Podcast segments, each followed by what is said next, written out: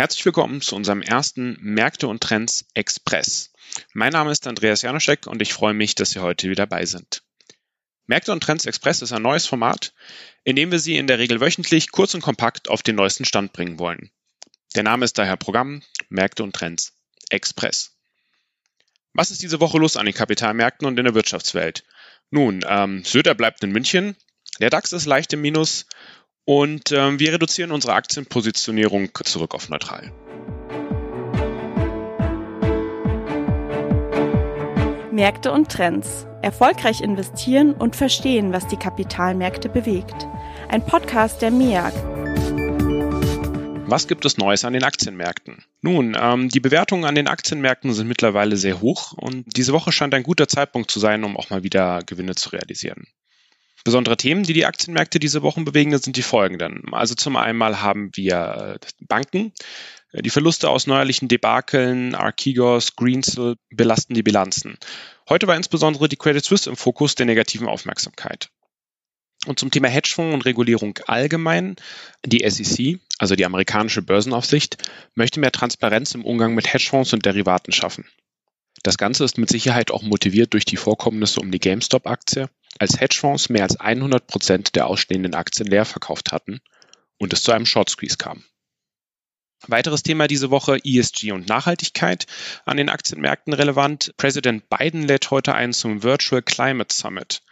Das Thema Nachhaltigkeit ist äh, nun also nicht mehr nur in Europa, sondern auch in den USA verstärkt auf der Agenda. Und äh, für sogenannte ESG-Aktien sind das natürlich gute Nachrichten. Und auch in Deutschland dürfte das Thema Klimaschutz wieder stärker in die öffentliche Diskussion rücken. Alles in allem eine Marktphase, in der sowohl Branchen als auch Titelselektion entscheidend sind, während der Gesamtmarkt etwas konsolidiert. Zusammengefasst, Nachhaltigkeit weiter im Fokus und genauer hinschauen bei den einzelnen Banken. Die Rentenmärkte. An den Rentenmärkten diese Woche vor allem die EZB im Fokus, die am heutigen Donnerstagnachmittag tagte. Das Ergebnis in Kürze, keine nennenswerte Änderung der geldpolitischen Ausrichtung diesen Monat. Der Leitzins bleibt unverändert niedrig und vor allem die beschleunigten Aufkaufprogramme der EZB bleiben bestehen.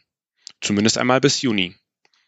Im Juni wird die EZB mit Sicherheit auf Basis des Status quo in der Pandemiebekämpfung entscheiden müssen, ob die stark expansive Geldpolitik im gleichen Maße fortgesetzt wird.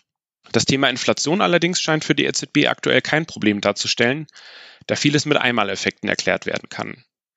Wir haben das Thema Inflationserwartungen ja in unserem Märkte und Trends Podcast im März detailliert erläutert. Hören Sie gerne noch einmal rein, wenn Sie die Folge verpasst haben. Alles in allem ein eher unverändertes Bild an den Rentenmärkten diese Woche. Kommen wir zu den Rohstoffen. An den Rohstoffmärkten diese Woche fällt Palladium besonders auf. Der Preis für eine Unze Palladium ist auf Rekordkurs und nähert sich der 3000 US-Dollar Marke. Damit ist der Abstand zu Gold und Platin noch einmal deutlich angestiegen. Hintergrund für die Rallye ist eine gestiegene Nachfrage aus der Automobilbranche. Palladium wird ja als Katalysator verwendet und die gestiegene Nachfrage seitens der Industrie stößt hier auf ein eher begrenztes Angebot. Liquidität. Wenig Veränderung bei den Zinsen.